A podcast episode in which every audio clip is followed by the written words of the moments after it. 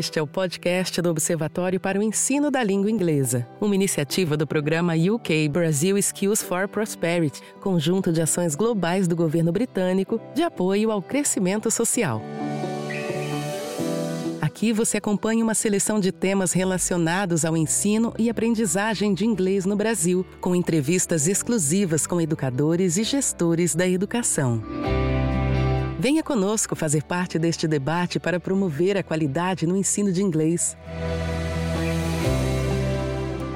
Eu sou Patrícia Santos, gerente de projetos no British Council. Sejam muito bem-vindas e muito bem-vindos ao podcast do Observatório para o Ensino da Língua Inglesa. Ao longo desta série de seis episódios, nós vamos trazer informações e discussões relevantes sobre o cenário do ensino de inglês no Brasil. Nós vamos conversar com professores, gestores, pesquisadores, entre outros profissionais da área de educação que estão trabalhando em prol da qualidade do ensino no país.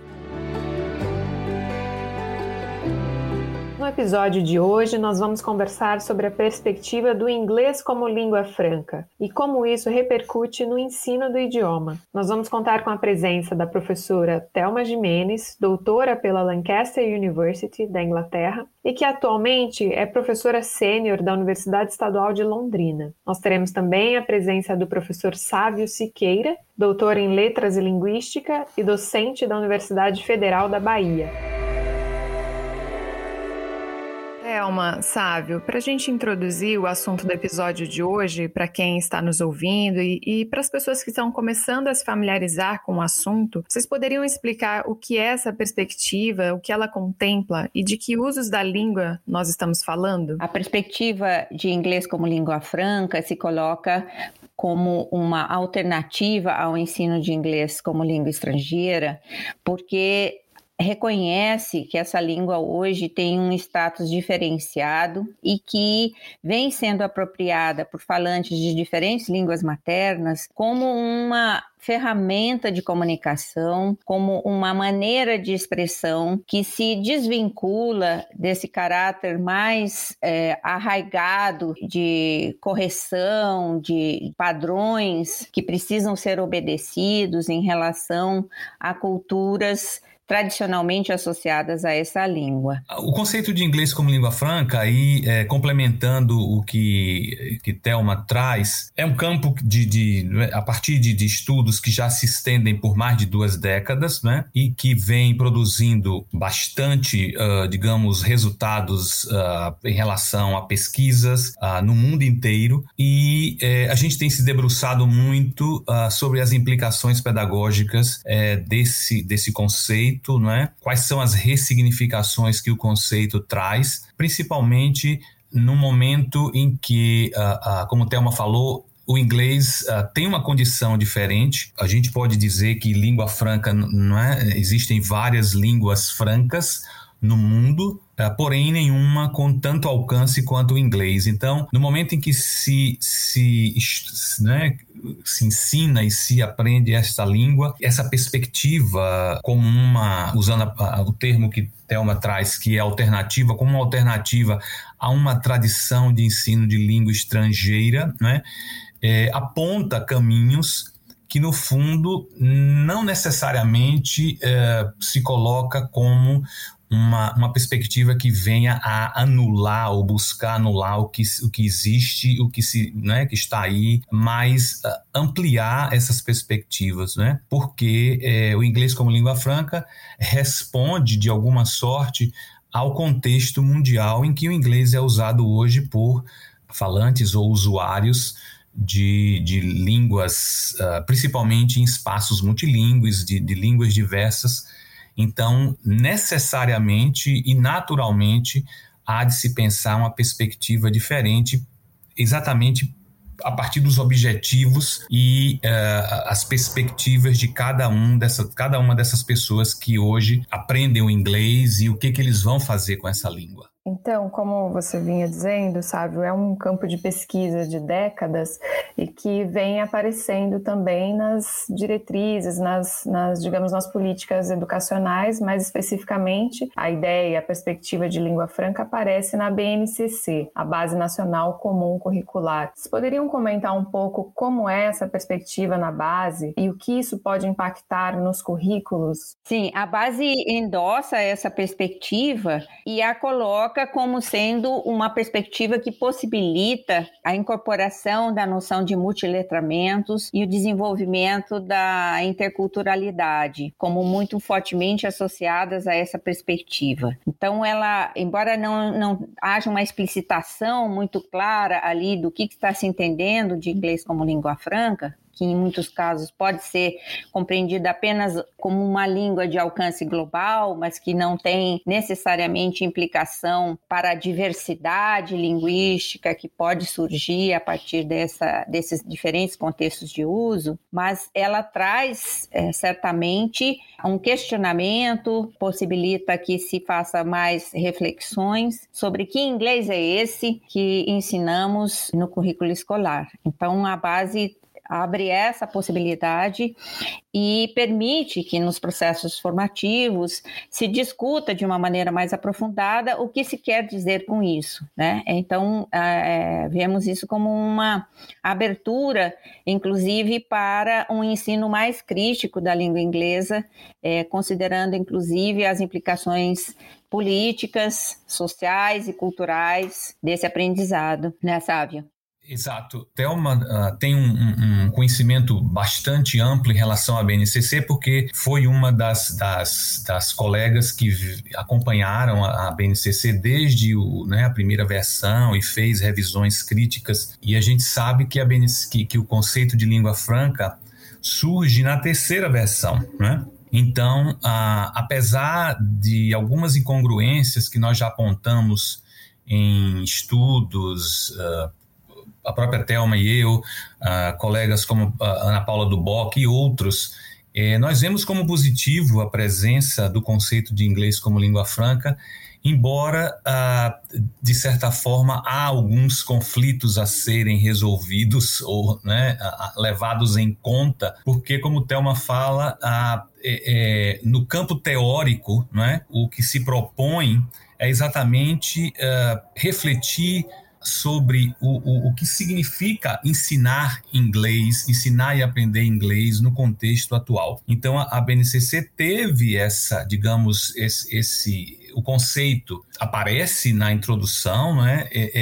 é, que considera uh, esses aspectos já mencionados, e, e, mas também ao mesmo tempo aparece surge como um, um, um, desafio a ser digamos enfrentado quando ah, principalmente em relação à compreensão e o que como, como esse conceito vai se uh, uh, se materializar a partir de, né, de formação de professores, como os professores entendem esse conceito na prática de sala de aula e, e, e, e que, que, aspectos precisam ser trabalhados, ah, principalmente em relação ao, a, a, essas incongruências, por exemplo, em, em como aparece é, termos ainda como precisão, correção, né?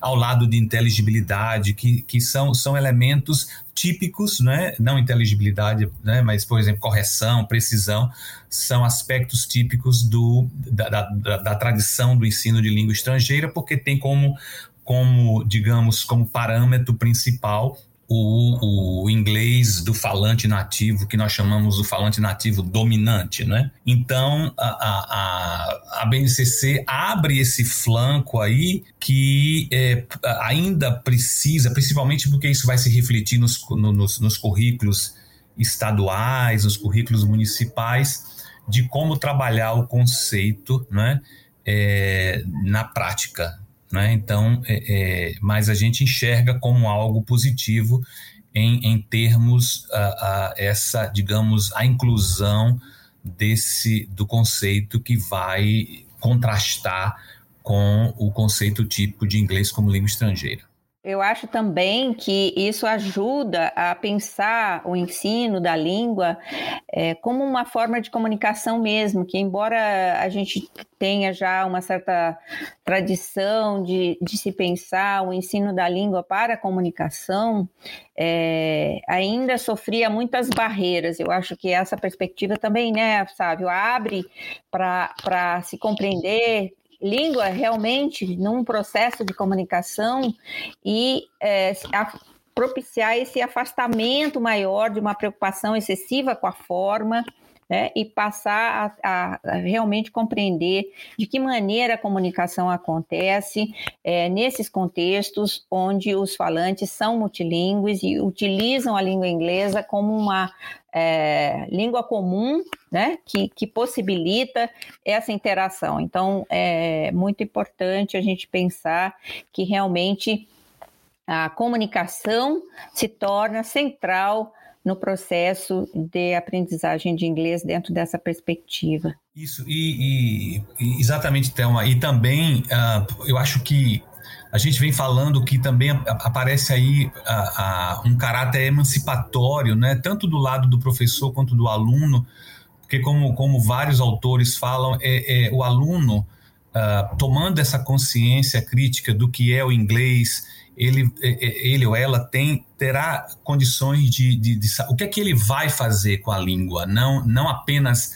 a, a, né, a língua per se, mas o que é que eu vou fazer com a língua, para que é que eu preciso dessa língua. Então, estimula a autonomia do aluno e se distancia um pouco dessa, digamos, dessa tradição que já está tão arraigada no ensino de língua uh, uh, é, em, diversos, em diversos contextos, né? seja uh, no contexto escolar, né, é, regular, seja em cursos de línguas, seja na universidade. Então, tem esse caráter emancipatório em que professores e alunos uh, se dão conta de que eles podem agir sobre a aprendizagem, né? E, e, e é o que, que Bárbara Zeidelhofer fala muito bem, e você tem, tem uma preocupação maior com o processo, e a aprendizagem vai se tornando ao longo do processo, é, o aluno já tem a sensação de que ele pode usar a língua, né? não, não, não apenas aprender, digamos, entrar num processo de aprendizagem que ele vai guardando, acumulando aquele conhecimento e lá na frente vai ser testado em algum momento, etc. É, é, mas ao contrário, o, o a perspectiva de língua franca dá essa autonomia ao aluno de se sentir um usuário desde o primeiro dia, né? em que ele, ele faz uso da língua, ele se comunica, principalmente hoje com todas as facilidades que existem para se comunicar com o mundo sem sair de casa, né? Então, é, é complementando aí. Uhum. É, vocês já deram algumas pistas aí sobre como isso muda na prática em sala de aula, mas eu queria ouvir de vocês uma situação. Como vocês poderiam comentar uma situação de sala de aula e como essa perspectiva de língua franca poderia ser implementada numa situação de sala de aula? Veja só, há vários caminhos a serem seguidos e a gente vem insistindo muito em relação à, à formação de professores, porque os professores é que estão na linha de ponto né, na, lá na ponta da, da, do processo. E eu sinto que muitos deles se sentem muito, uh, digamos, uh, ainda fragilizados, porque o conceito, de certa forma, fragiliza, nos tira da zona de conforto, em que você tem parâmetros muito, uh, digamos, já muito tradicionais, em que você tem aquele falante nativo ideal que você vai testar tudo, né? É, toda, to, todos os aspectos de aprendizagem tendo aquele parâmetro, e de repente você tem um processo em que, que, que, que, que, nos joga ah, numa situação de controle mesmo, é como o Thelma fala, de protagonismo, né? Então, por exemplo, uma coisa que eu, que eu tenho uh, uh, eu, eu, usado quando ensino língua uh, na universidade e, e, também vejo meus alunos, eh, principalmente agora, muito mais em cursos de extensão de língua inglesa, em relação a materiais. Então, por exemplo, uh, já há uma preocupação tanto no aspecto de conteúdo quanto no aspecto de, de, de relação com, ah, por exemplo, as respostas que são dadas quando o aluno, digamos, comete algum, algum deslize que, em tese, estaria, seria visto como um erro, e os professores já têm uma flexibilização maior em não, não apenas, não, está errado, você não, não se fala assim, ou uma correção imediata, em detrimento da, né, da atividade ou do, do da, né, do, do, fluir da atividade, mas, uh, por exemplo, aspectos relacionados a, a, a input. Então, esse, esse, eixo intercultural a que Thelma se referiu, por exemplo, tem aberto espaço para você ter diversos, diversos conteúdos que não sejam apenas atrelados a países hegemônicos de língua inglesa, como Estados Unidos, Inglaterra, etc., né? e também input oral, em que uh, é possível ter acesso, a, e os professores vêm trabalhando muito com isso, aos diversos ingleses e também aos diversos falares em língua inglesa, não necessariamente os já tradicionalizados. Né? Então, é, é, no fundo, há uma abertura maior na sala de aula uh, em relação ao uso de materiais. Né? E, e, essa resposta do professor está bem diferente, a partir, pelo menos da minha experiência, algo que eu diria há alguns anos em que havia uma preocupação muito, muito grande com accuracy, né? com precisão, com correção, e, e, e o erro era muito apontado. Então, eu, eu, eu, a partir da minha experiência com com professores é, em formação, eu vejo que já há uma, uma diferença muito grande. É, eu acho que essa colocação do Sávio é bastante importante, porque sempre tem essa preocupação de ver como que isso efetivamente pode acontecer dentro da sala de aula. A gente tem visto que a oralidade, né, muito é, pode ser muito trabalhada dentro dessa perspectiva, na medida em que hoje a gente tem acesso a diferentes falares, né, de inglês, de ingleses ao redor do mundo, e, e isso está mais facilitado acesso, porque o professor pode contar com outros materiais além é, do livro didático para trabalhar questões da língua.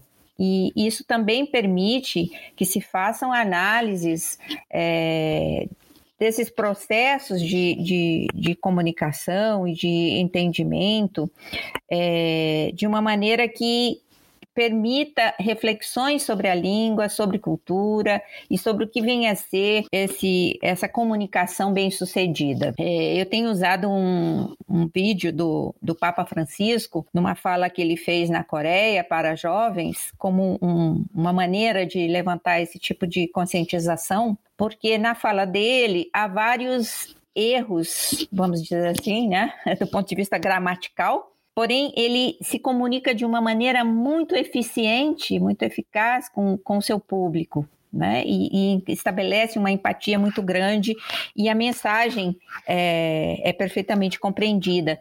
Então, isso permite que se veja que é, o, o, inglês pode servir a esses propósitos né, de, de, de aproximação, de interação, é, sem necessariamente seguir essas regras, né? E permite uma análise de quais fatores puderam levar a essa inteligibilidade construída nesse processo de interação.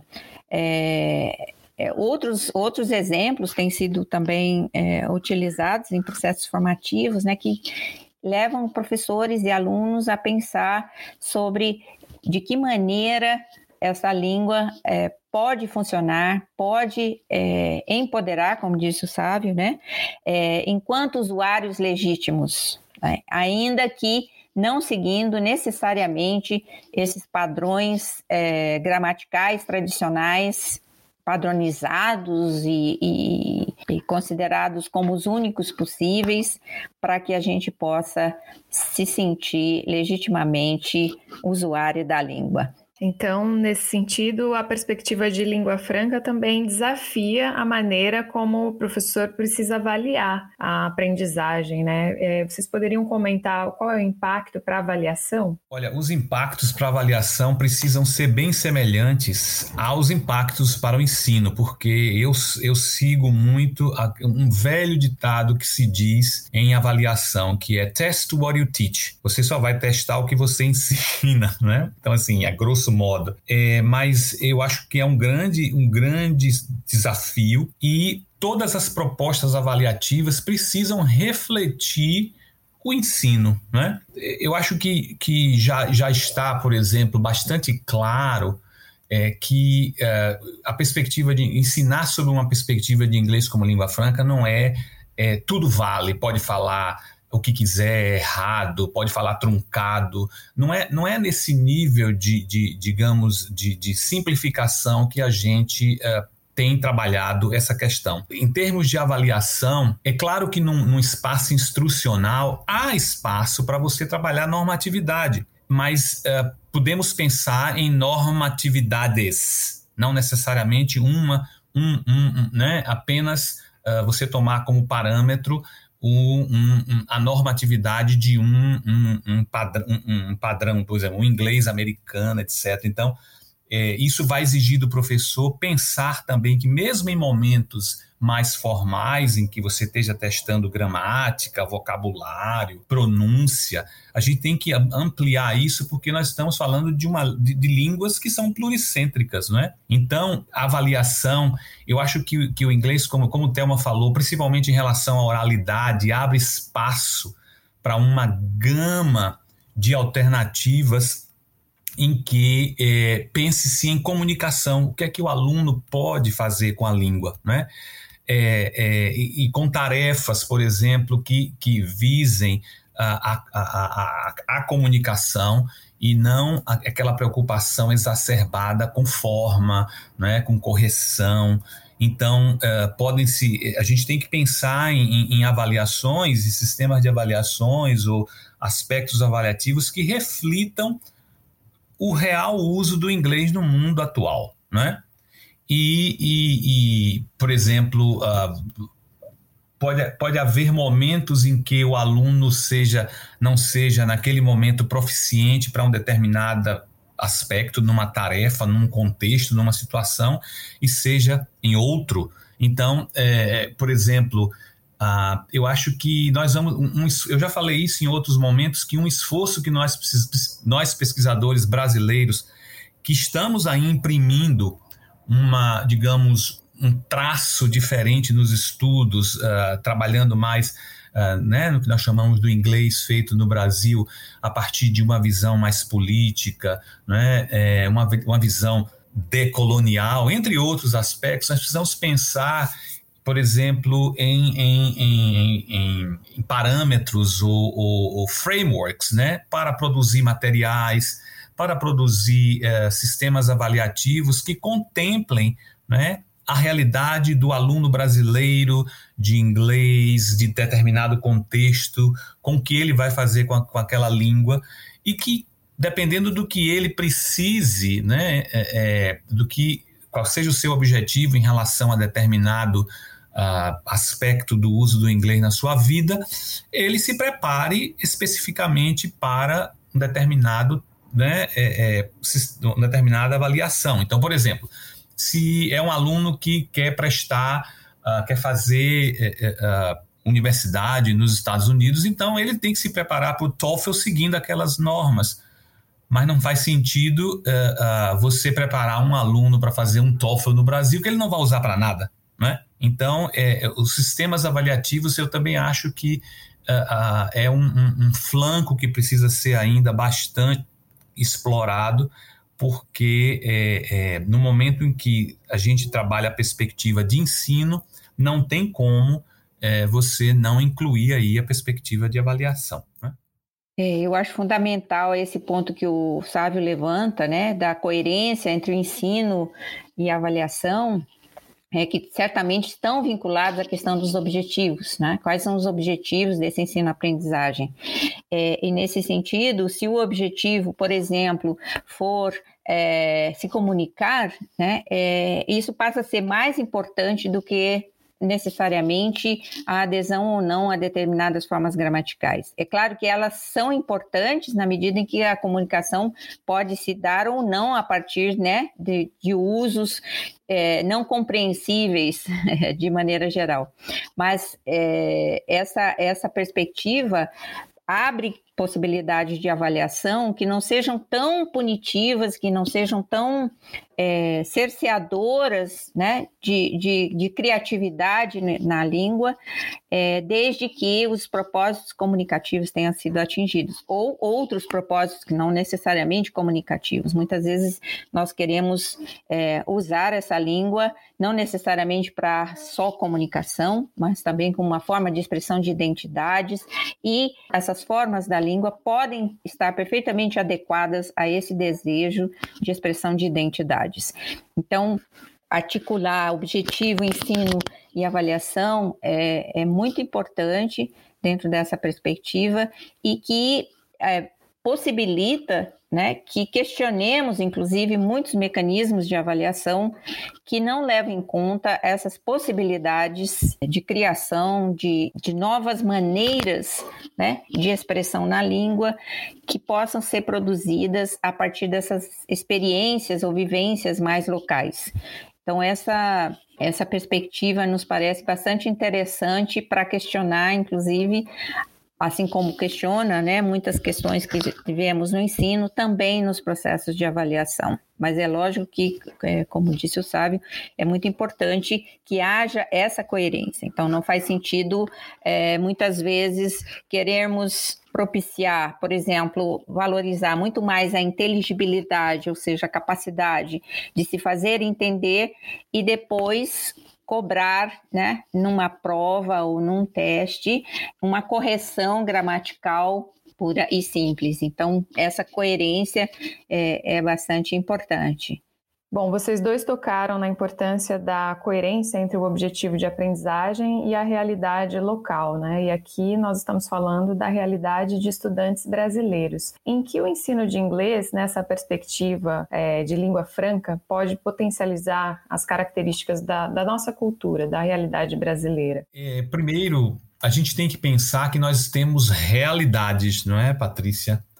Nós, uh, uh, o, o Brasil como qualquer né, país multilingüe e multicultural, são realidades. É difícil você é, pensar, é um grande desafio você pensar em, em, em uh, numa educação linguística que seja a mesma para né, para todo mundo, já que nós temos, cada lugar tem suas peculiaridades, seu, os alunos têm seus objetivos, né?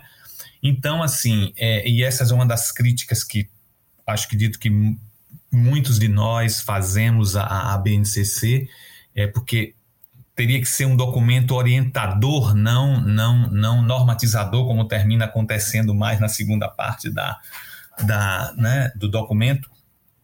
De qualquer sorte, eu acho que pensando, por exemplo, é, é, eu, vou, eu vou tirar, o, vou pensar em educação básica.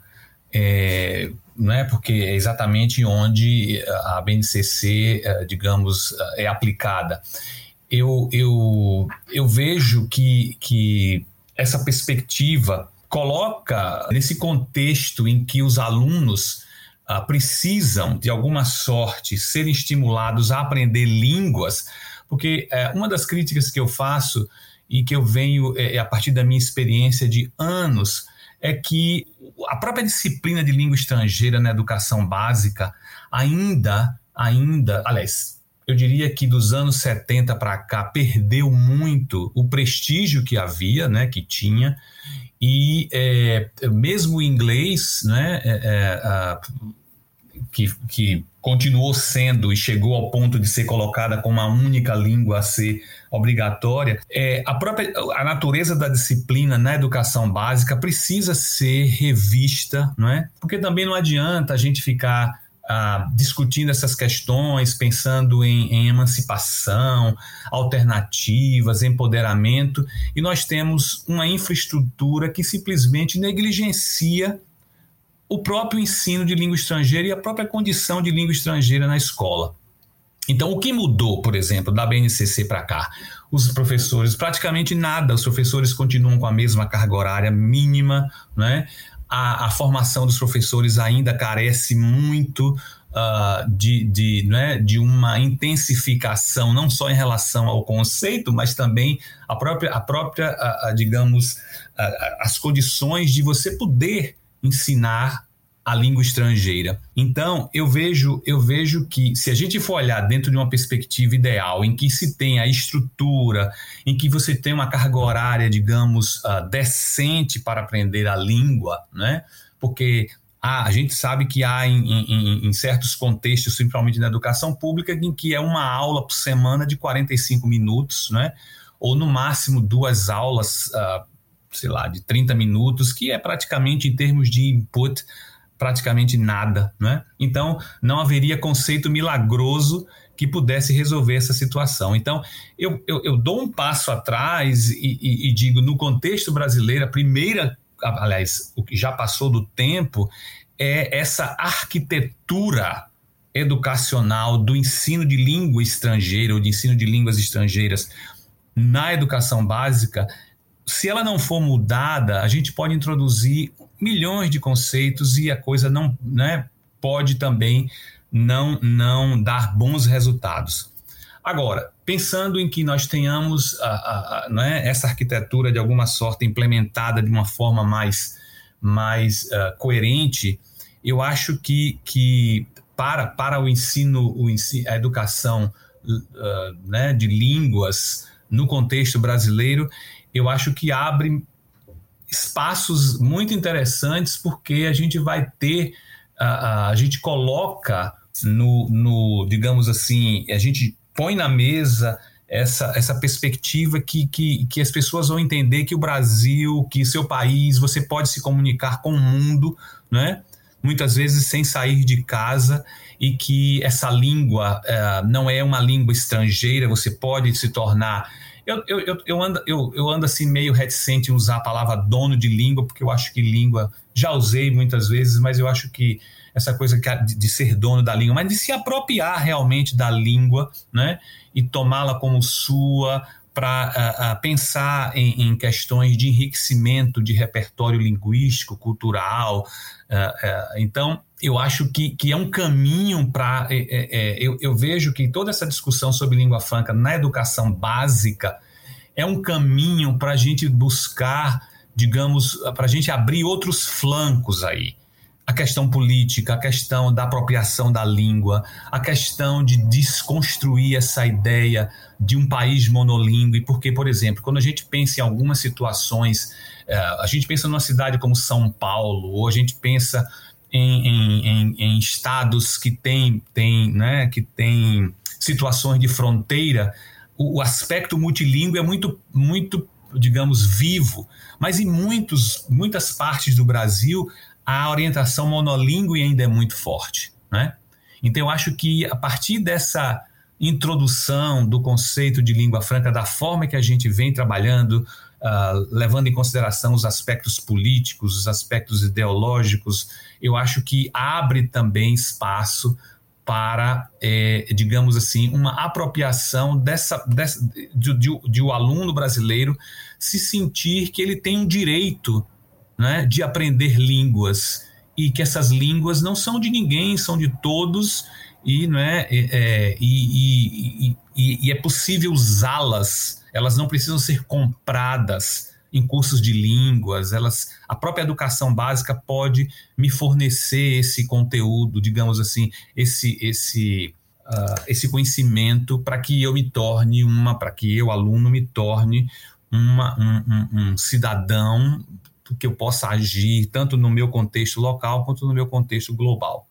Então, não sei se eu dei muitas voltas, mas eu acho que, que é, são, são, são aspectos uh, interessantes, principalmente em aspectos mais amplos, né, no contexto brasileiro. A perspectiva que se abre é para a gente pensar que a língua pode ser para uso interno, né? que, ela, que ela pode ter é, expressão e ela pode ser parte da nossa vivência aqui mesmo.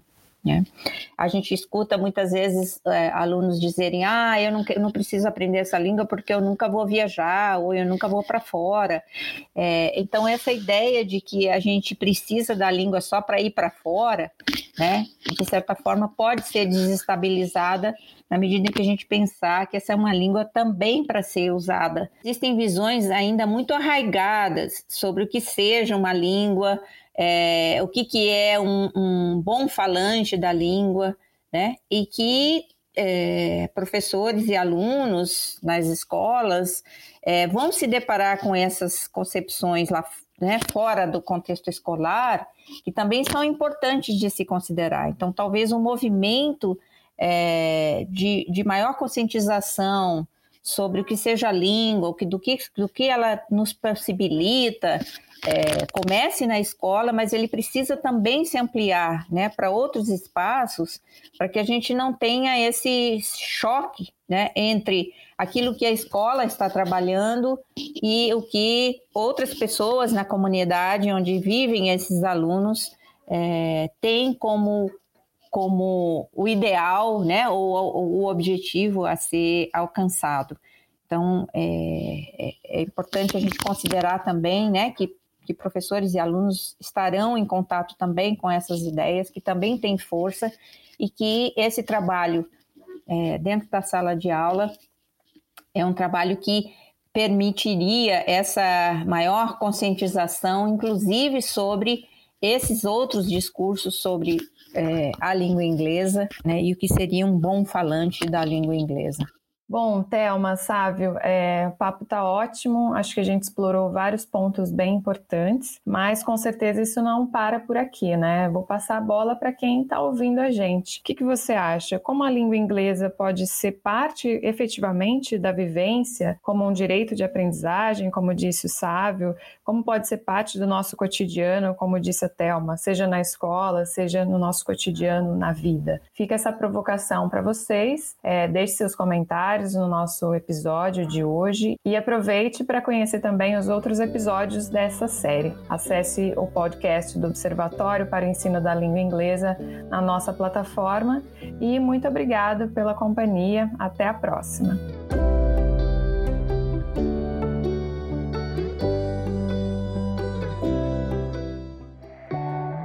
Obrigada por ouvir este episódio do podcast do Observatório para o Ensino da Língua Inglesa. Confira no nosso site mais informações sobre os assuntos discutidos neste episódio. Basta acessar www.inglesnasescolas.org. Esperamos vocês no Observatório para o Ensino da Língua Inglesa.